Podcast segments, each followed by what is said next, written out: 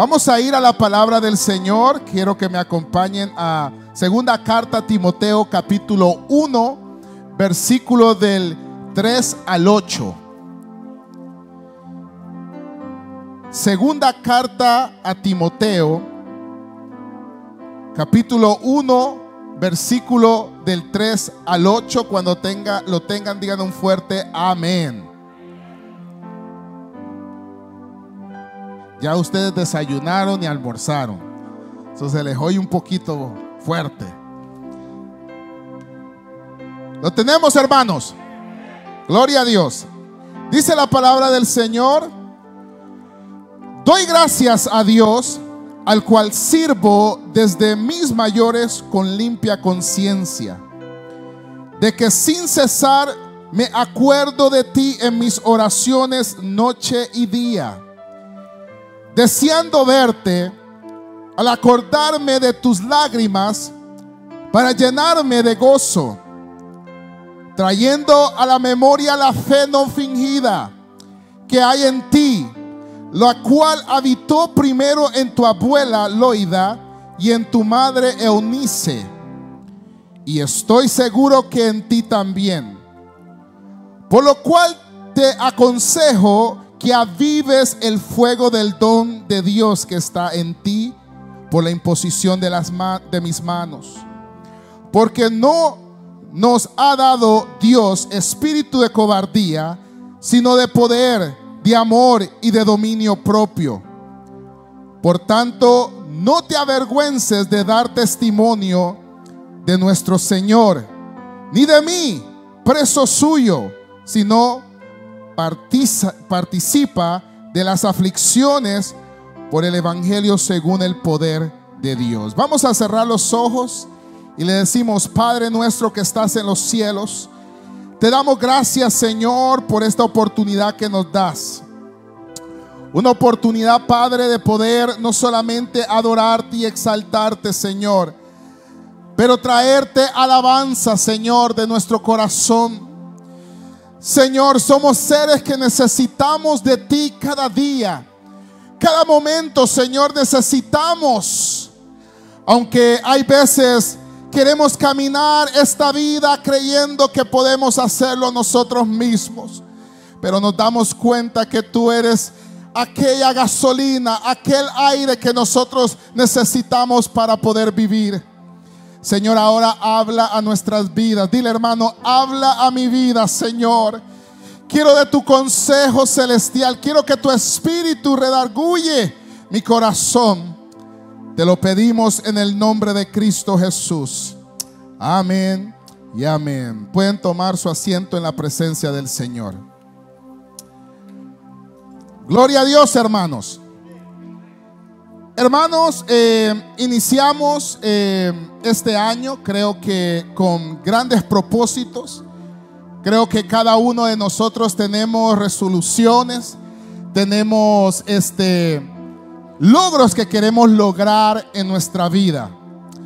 Independientemente sean logros de cristianos o sean logros de personas no cristianas, Siempre el fin de todo eso se requiere un esfuerzo y una determinación. Hoy le hemos puesto a este tema un cristiano fiel y verdadero. Si nos preguntáramos nosotros mismos si nosotros somos cristianos fieles y verdaderos, muchos de nosotros quizás comenzáramos a decir, ah, ¿sabe qué? Tengo ciertas cosas que necesito mejorar para llegar a esa fidelidad al Señor. O hay ciertas cosas que quizás en mi vida yo no aplico la verdad.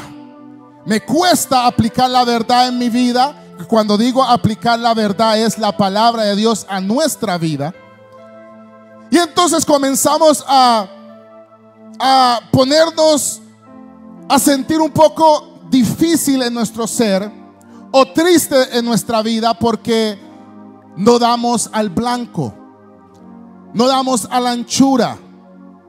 Y entonces la palabra de Dios viene y nos siempre nos viene a fortalecer en medio de esas dudas que nosotros tenemos. Porque cuando vemos la obra de Dios y la obra que los hombres han hecho en la obra de Dios, vemos que tanto mujeres y hombres fueron levantados y comenzaron a hacer una obra maravillosa, pero también tuvieron algo muy importante. Y es que la reacción que ellos tuvieron a las dificultades también fueron de una manera sobrenatural.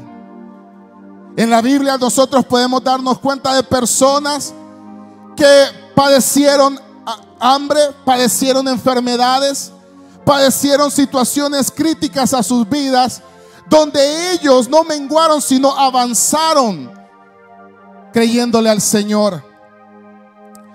Vemos que se enfrentaron con valentía y fe. Y esa fe de valentía no es una fe o una valentía humana. No es como que usted diga, yo nací valiente y por eso en el Señor yo soy valiente. No. La valentía que el Señor nos da depende de algo muy importante que el creyente debe de obtener de parte de Dios y debe de ejercitar. Y esa, y esa valentía proviene de algo sobrenatural. Y esa fe es imparable, esa fe que el creyente toma del Señor y comienza a vivir en el Señor, comienza a hacer cosas que quizás antes, sin tener a Cristo, podía ser una persona que todo le entraba duda a su corazón, todo lo cuestionaba, todo era como, sabe que ya no lo puedo hacer, no puedo avanzar, pero cuando llega a obtener la fe del Señor, comienza a ser un ser imparable. Comienza a ser alguien que todo lo que Él se proponga hacer en el Señor, lo comenzará a ver. Esta porción habla de un ministro, Timoteo. Pero antes de ser ministro, hermanos, él era un creyente. Amén. ¿Cuántos creyentes hay aquí? Antes de ser un predicador, antes de tener un grupo eh, a cargo, él era un creyente. Era una persona que había creído en el Señor. Era una persona que estaba siendo desarrollado por medio de muchas personas. Uno de ellos era el apóstol Pablo, que era el que lo, lo estaba guiando a él. Entonces Timoteo tenía ciertas complicaciones. Y es que Timoteo había llegado a una iglesia donde las personas o los individuos que estaban ahí en la iglesia, era la iglesia de Éfeso o de los Efesios, no mucho le agradaba la autoridad de Timoteo. Porque Timoteo era una persona pasiva. Era una persona que quizás no le gritaba, quizás no le llamaba a cuentas, sino que él dejaba que la gente hiciera. Y él decía, como muchos creyentes, allá que Dios se encargue de ellos. No era una persona ferviente, no era una persona que ellos quizás miraran que los milagros y los prodigios que miraron en el apóstol Pablo se estaban ejerciendo en Timoteo. Entonces ya la gente comenzaba a decir, ¿será que este es un hombre de Dios? ¿Será que este es igual como el apóstol Pablo? ¿O solo nos mandó a alguien para mientras? Pero comienza Pablo a decirle, y en la carta esta que él le manda, le comienza a decir, deseándote verte, el, versículo 4, deseándote verte, al acordarme de tus lágrimas para llenarme de gozo, es decir, que Pablo y Timoteo habían tenido un momento íntimo con el Señor. Un momento donde ellos pudieron ver el sufrimiento, ellos pudieron ver la necesidad que ellos tenían del Señor. Y dice él, trayendo a la memoria la fe no fingida que hay en ti, la cual habitó primero en tu abuela Loida y en tu madre Eunice. Y estoy seguro que en ti también. Entonces él le dice, mira, eh, eh, la fe que yo te, te ubico a ti, Timoteo, es una fe que yo ya la he visto. Y la he visto de una de dos personas, de tu abuela y de tu mamá. Y esa fe que yo he visto de estas dos personas es la fe que yo creo que está en ti. Que yo creo que tú has recibido. Por lo cual le dice él, y aquí es donde viene el consejo de Pablo. Pablo no le, no le da ninguna otra estrategia para que este Timoteo pueda mejorar la situación ahí en esa iglesia o en esa situación que está viviendo, sino que le da un consejo y le dice que avives el fuego del don de Dios que está en ti. Que avives el fuego del don de Dios que está en ti. ¿Cuál es ese don? ¿Cuál es ese don que Pablo debe de decirle, mira em, Timoteo, haz esto? O mira Timoteo, em, comienza a irte a orar con estos hermanos. Mira Timoteo, comienza a hacer esto en la iglesia. No, le dijo, aviva algo, un don que hay en ti. ¿Cuál es ese don? Que todo creyente tiene, no solamente Timoteo. Todo creyente que ha recibido a Cristo Jesús tiene el privilegio de tener ese don. Ese don, hermanos, es el don que nos permite ver más allá de nuestras narices. Ese don es el don que nos permite hacer las cosas que humanamente no podemos hacer. Es el don de cuando usted habla, el Espíritu de Dios comienza a sacudir el corazón del individuo.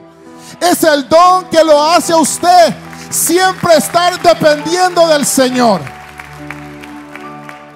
Por eso le dice Pablo, aviva el don. Todos nosotros hemos sido llenos del Espíritu de Dios. Todos nosotros fuimos sellados con un espíritu. Y ese espíritu tiene que ser avivado, tiene que ser prendido para que nosotros podamos caminar en momentos difíciles. No solamente allá afuera en el mundo, no solamente en su casa, sino que también en todo lugar. Cuando digo en todo lugar, incluso aquí en la congregación, los que sirven, ustedes saben que hay veces nosotros cuando servimos aquí en la iglesia, servimos y vienen personas nuevas, personas no creyentes, y hay veces ellos no entienden el protocolo de todo lo que nosotros hacemos aquí. Ese espíritu, como nosotros tenemos ese espíritu, dice la Biblia que ese espíritu nos da un dominio propio. Y entonces con ese dominio propio, nosotros no nos alteramos. Nosotros no nos enojamos porque sabemos mantenernos en nuestra casilla, no por nuestra propia cuenta, sino por el Espíritu Santo de Dios. Entonces nos ubicamos. Claro, humanamente usted quisiera decirle sus cuantas cosas a este maestro, a esta, señora que vino Usted le quisiera decir sus cuantas cosas, pero como el Espíritu de Dios está en usted, usted permite que el Espíritu Santo opere de una manera divina en usted. Porque no nos ha dado Dios espíritu de cobardía. Esto es lo otro. Digamos, el Espíritu Santo nos da un dominio propio, pero también el Espíritu nos da una valentía por eso le decía, no te ha dado un espíritu de cobardía. Ahora, esta palabra cobarde, usted la puede eh, ubicar en muchas cosas. Digamos, una de las cosas es que hay veces la gente tiene temor de hacer la voluntad de Dios, de servirle al Señor. Porque la gente dice, no, es que yo no soy muy santo para servirle al Señor. Nadie lo es aquí. Bienvenido al club. Nadie lo es. Todos aquí estamos tratando y viviendo, por eso le decía en el principio, estamos siempre procurando estar en la vid, pegados a la vid verdadera. Porque un día, una semana, un mes que nosotros nos apartemos de la vid, nos secamos espiritualmente. So, por eso cuando la gente dice, no, qué tontos ustedes van a irse a meter allá. No, ahí en la casa, mírenlo por video. Nosotros decimos, no, es que porque es que hay una diferencia. Es que yo me congrego en la casa porque, claro, hay razones por qué me tengo que congregar, pero cuando el Señor dice, el Señor dice, hijos, reúnanse para glorificarme y exaltar mi nombre, entonces yo vengo y lo hago. Yo vengo y lo hago.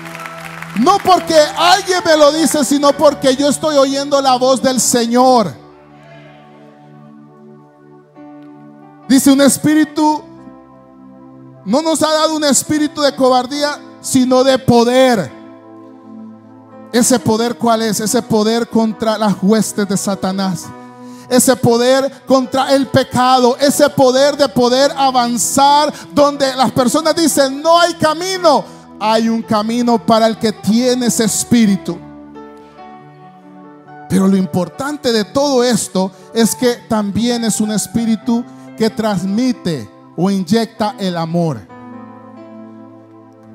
¿Cuál es el amor? ¿Cuál es? Mire, si usted quiere manifestarle el verdadero amor a alguien, ¿cómo usted lo hace? Usted me va a decir, no, si yo le comienzo a explicar en realidad, como yo manifiesto un amor a alguien es que me preocupo por esa persona. Me preocupo por el bienestar, por lo que le vaya a pasar. Me preocupo que le vaya bien. Me preocupo si come o no come. Digamos, todo eso, esa preocupación en nosotros llama la alerta que es un amor. Le tiene un amor a esa persona.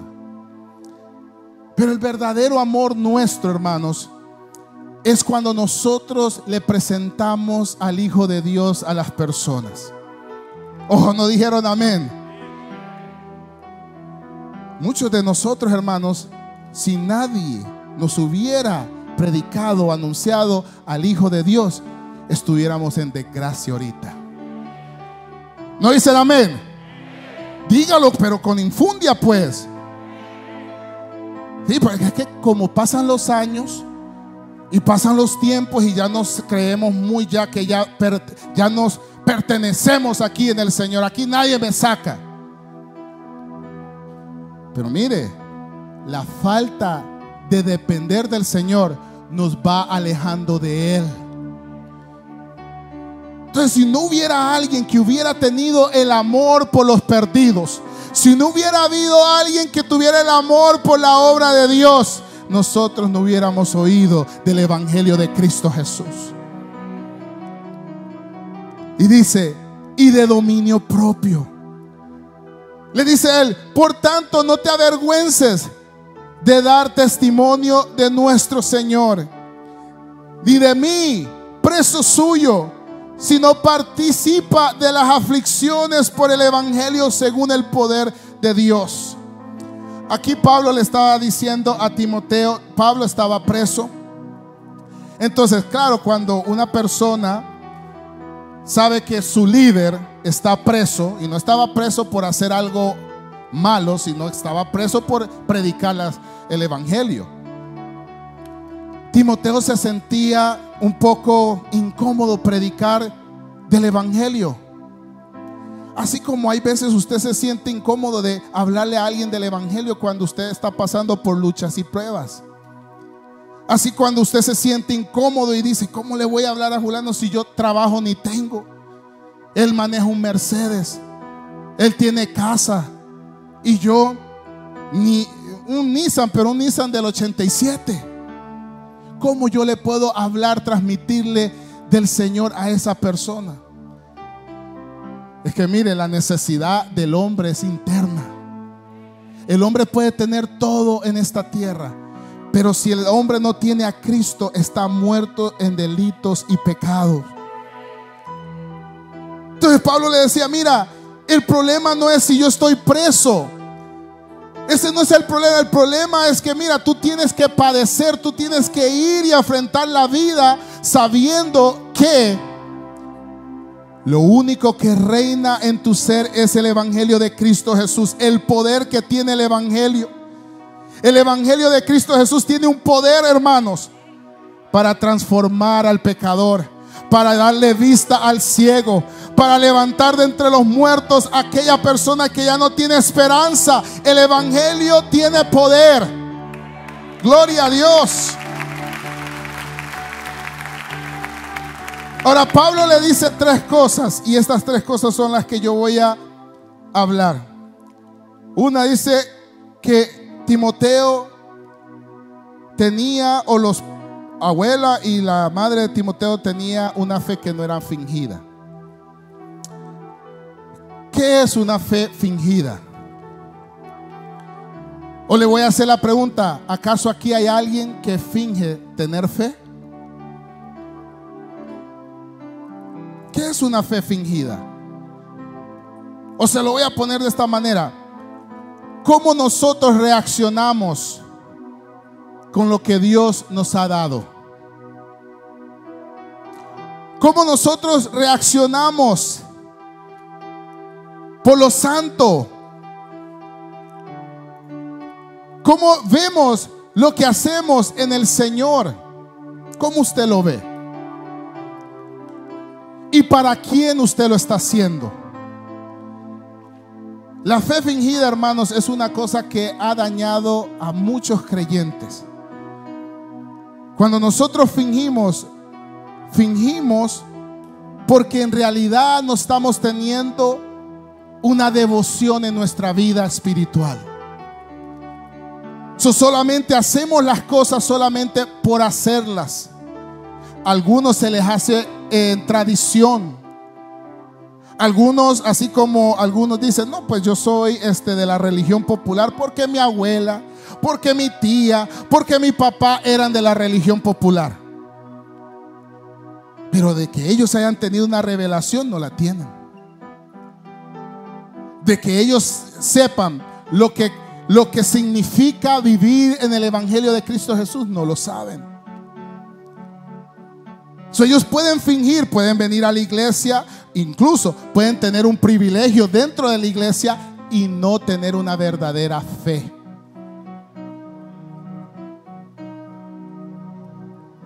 La obra de Dios, ¿qué significa para nosotros? Fíjense hermanos que para el creyente fiel y verdadero la obra de Dios debe ser lo más importante de toda su vida. Solo tres aquí enfrente. Debería ser, ¿sabe por qué?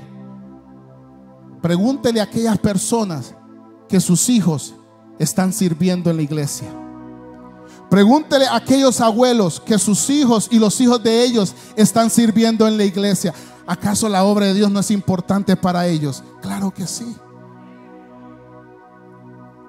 Porque esa obra ha permitido que sus hijos de sus hijos puedan ser parte de esta gran bendición. La fe fingida, hermanos, es algo que nos desvía del propósito verdadero y nos pone a anhelar otras cosas que no son correctas. Entonces la persona puede estar en una iglesia y tener cargos, tener privilegios y enfocarse solamente en eso y no enfocarse en lo verdadero. Y es en honrar al Señor. Y es en vivir para Cristo. Y es anhelar las cosas de arriba y no de abajo. ¿Cómo reaccionamos a las cosas que nos incomodan? Yo cuando veo que alguien tiene una fe fingida, fácilmente lo noto. Cuando algo lo incomoda en una iglesia, se va. Sí, porque en todas las iglesias, en toda congregación va a haber algo que lo va a incomodar. Créamelo. Y no por, por, testimonio, sino hable con esa gente que son como saltamontes, que andan de una iglesia a otra iglesia. Pregúntele, ¿por qué andan así? Porque siempre hay algo que los incomoda y se tienen que ir. No echan raíces en un solo lugar. No enfrentan las aflicciones, no enfrentan los, los disagreements con hermanos, no enfrentan nada de eso, entonces no tienen carácter espiritual. Entonces su fe es fingida. Porque pueden decir, no, aquí vamos con todos para la gloria del Señor.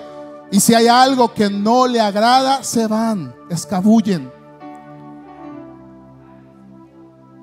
Otra cosa es cuando hacemos las cosas para el ojo del hombre y no por la devoción que le debemos de tener al Señor. ¿Por qué usted ora? ¿Por qué usted lee la Biblia? ¿Por qué viene a la iglesia? ¿Por qué sirve al Señor? Tiene que ser todo eso por la devoción que usted le tiene a su Señor. Porque si usted lo hace para que el ojo del hombre lo mire. Entonces le voy a decir algo, usted va a ser defraudado un día. Tarde y temprano, usted va a ser defraudado y la realidad de su fe va a ser expuesta. Hay una historia y es que Judas, Judas, el que entregó al Señor, echó fuera demonios estuvo al lado del Señor, comió con el Señor, disfrutó todas las cosas que los otros discípulos disfrutaron con el Señor. Pero Judas estaba con el Señor por la fama. Porque era, eh, mire hermanos, estar con el Señor, toda la gente llegaba y toda la gente le preguntaba y todos los milagros. Entonces, estar junto a Él era algo, este, de no de glamour, pero era algo, este, sensacional, hermanos, de ser parte de los discípulos del Señor. Pero Judas estaba por esa fama, no estaba por el Señor. ¿Y qué sucedió? Que por unas monedas Él lo entregó. Y le digo, hermanos, Él estuvo ahí, participó, hizo lo mismo que Pedro hizo, que los demás apóstoles hicieron. Pero su fe era una fe fingida. Su fe era una fe fingida. Es que el que finge, tarde y temprano va a demostrar sus intenciones. Los que fingen su fe, tarde y temprano, van a mostrar sus intenciones. El segundo es viviendo en el fuego del don de Dios. Mira hermano, Dios ha depositado dones, talentos en cada uno de los creyentes. Pero el don de tener el Espíritu Santo, el don de ser revestido del Espíritu de Dios, no se compara. Por eso Pablo le dijo, aviva, aviva ese don. Cuando te sientas que estás volando bajo, cuando te sientas que ya no quieres seguir adelante, cuando te sientas que el congregarte es un cansancio, aviva el don de Dios que está en ti. Aviva eso. Mire, yo lo, yo lo percibo como una súplica de Pablo. Y espero que el Espíritu Santo se lo, se lo transmita a usted como una súplica. El tener un privilegio no aviva el don que usted tiene adentro. Más bien hay veces hasta lo hace más ogro, más impío.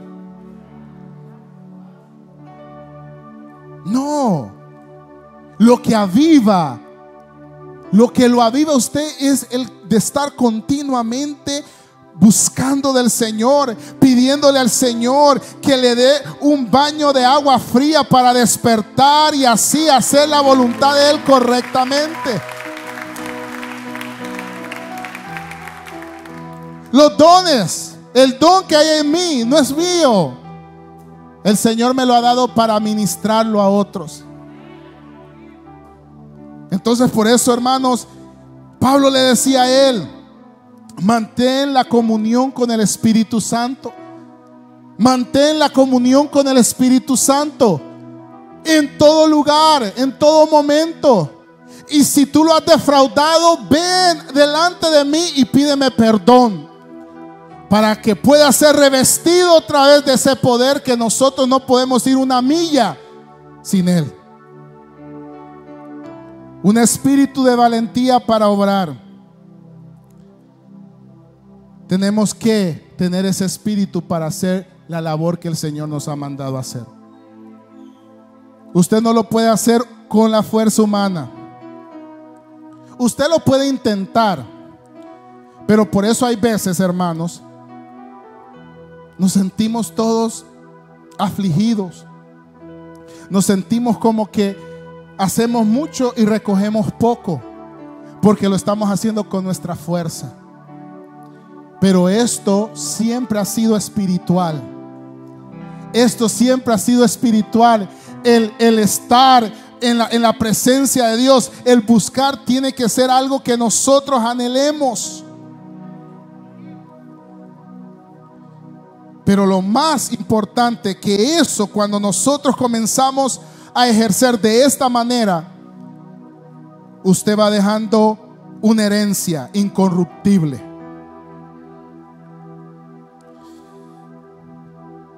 Una herencia incorruptible. ¿Qué es lo que su hijo ve en usted que hace que el don de Dios siempre está vivo? Digamos, sus hijos, nuestros hijos, hermanos, nos están viendo. Nuestros familiares igualmente. Pero pongámoslo más cerca de usted, sus hijos. ¿Qué es lo que usted demuestra o manifiesta? Que usted siempre está yendo a avivar el don que Dios ha puesto en usted. ¿Por qué? Porque esa herencia es lo que ellos tarde y temprano van a hacer también. Lo que ellos miran que usted está haciendo, ellos un día en su aflicción se van a recordar, mi mamá hacía esto, ella se ponía en ayuno cuando tenía estos problemas, mi papá comenzaba a leer la Biblia cuando no tenía una, una manera como dirigirse, mi papá hacía esto, ellos lo van a comenzar a hacer también. Por eso es que Pablo le menciona, digamos, no le mencionó a la abuela y a la mamá solo por mencionárselo, hermanos. Porque me imagino que Timoteo ya estaba todo afligido con ese montón de diablos que tenía ahí en la congregación, que le querían dar golpe de estado. ¿Ah? Un montón de tipos que ahí estaban con las hachas y los machetes. Y Pablo en la cárcel, en el espíritu, él ya sabe que está afligido. Ahora, si la fe de, los, de la mamá y de la abuela no fue fingida, fue verdadera, le voy a decir esto. Hey, si tú tienes la misma fe que tu mamá y tu abuela tienen, comiénzate a recordar qué era lo que ellas hacían en una situación de esas. Y esa es la herencia que nosotros le podemos dejar a nuestros hijos. Una herencia de fe una herencia de fe, de amor, que amemos esto lo que hacemos nosotros. Y de poder en el Espíritu. Claro, usted le puede dejar este dinero, le puede dejar carros, casas, todo eso. No le digo que no se lo deje. Pero lo mejor que usted le puede dejar a sus hijos y a su familia es esta herencia. La herencia, hermanos, de que cada vez nosotros debemos de avivar el don que Dios ha puesto en nosotros. Que no es negociable, que usted no puede vivir sin eso. Usted no puede, hermanos, porque esta vida que nosotros vivimos es una vida que requiere que nosotros estemos conectados con el Señor. Y lo, y lo, más maravilloso de esto es que ellos nunca llegarán a pasar por las cosas que nosotros hemos pasado. Ellos llegarán a conquistar las cosas que a nosotros nos costó conquistar. Ellos llegarán a poder ver las cosas más claras. Aunque a nosotros nos costó, ellos lo verán más claro. Entonces el Señor hoy nos dice, ¿cómo podemos llegar a ser cristianos fieles y verdaderos? No tenemos que hacer tantas cosas, hermano. Porque hay unos que dicen, no, voy a irme al seminario a aprender teología y todo eso. Lo que se va a hacer es saberlo todo y al final no va a saber nada. Y tampoco le dijo Pablo, verte a un, a un crucero y verte ahí a estudiar todo, a, hacer todas las cosas del mundo para que puedas tener un, una perspectiva de la vida correcta. No, no le dijo eso. Le dijo algo que es barato, que usted no tiene que hacer nada. Lo único que tiene que hacer es invertir tiempo. Y es avivar el fuego del don que Dios ha puesto en usted. Eso es Sí, esto del, cristianismo lo hacen tan complicado, hermanos. Que por eso la gente sigue tropezando. Pero esto es así, hermanos. Esto es estar siempre pegados a la vida verdadera. Y la gente va, va a decir, ¿y este cuándo va a caer si nunca veo que cae? ¿Por qué? Porque está pegado a la vida verdadera, hermanos. Siempre. ¿Y esta por qué le va bien? Si le miro que, los hijos se han ido, que, que el esposo se le ha ido, pero ella sigue plantada creyendo en ese Dios. ¿Qué es lo que tiene? El ser un cristiano fiel es eso, enfrentar las cosas espirituales. No estar aquí, hermano, aquí estoy. Eso no es ser fiel. Ser fiel es enfrentar las cosas que el mundo te tira, pero con el pecho creyéndole al Señor que Él te dará la victoria. Y verdadero, porque lo que usted lee lo aplica. Cualquier cosa, el Señor dice que dejemos toda gritería, toda maledicencia, toda, todo orgullo, lo tengo que dejar y le va a costar y usted está... Ah, y mire, y esto es muy bonito porque usted va ya creyéndose la, divina garza y dice, mm, pero la Biblia dice que no, tengo que bajarme. Y usted le va a gritar a alguien y usted dice, mm, pero la Biblia me habló que, que, gritar y estar en contienda no es correcto, correcto. Usted va viviendo en la verdad. Entonces, esto es lo que el Señor nos dice hoy, este año. Claro, yo le podía venir a decir, hermanos, este 2022 usted va a ser bendito, usted esto y esto. No, pero nada de eso va a surgir si usted es un cristiano fiel y verdadero. Aunque usted haga lo que quiera, vaya y que le profetice a alguien, puro cuento. Comience a ser fiel y comience a aplicar la verdad en su vida y verá los frutos que desea en su vida. Amén. Vamos a cerrar los ojos, hermanos.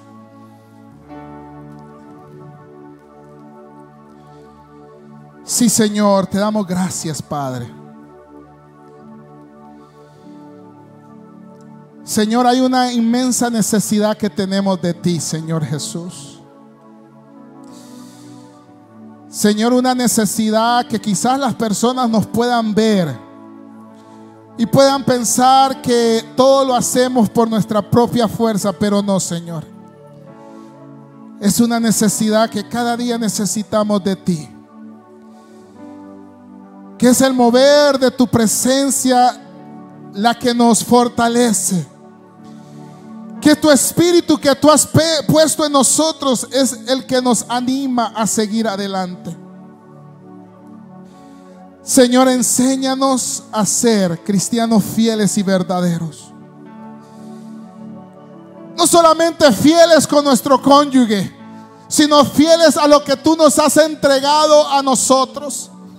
Esta bendita obra que a precio de sangre la has entregado a nosotros. Sí, Señor, enséñanos a ser verdaderos, a aplicar tu verdad. Esa palabra de justicia que siempre esté de recordatorio en nuestra alma para que nosotros podamos ejecutar tu voluntad. ¿Por qué no te pones en pie y vamos a adorar al Señor un momento? Oh, sí, Señor.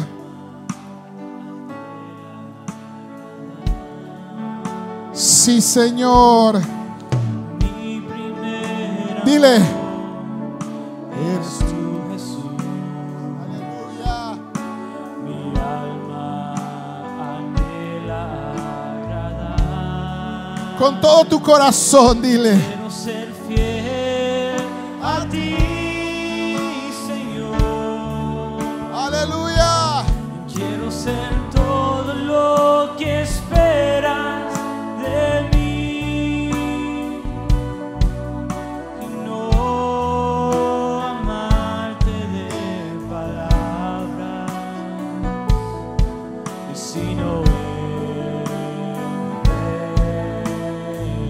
Una vez más, dile, quiero ser fiel. Quiero ser fiel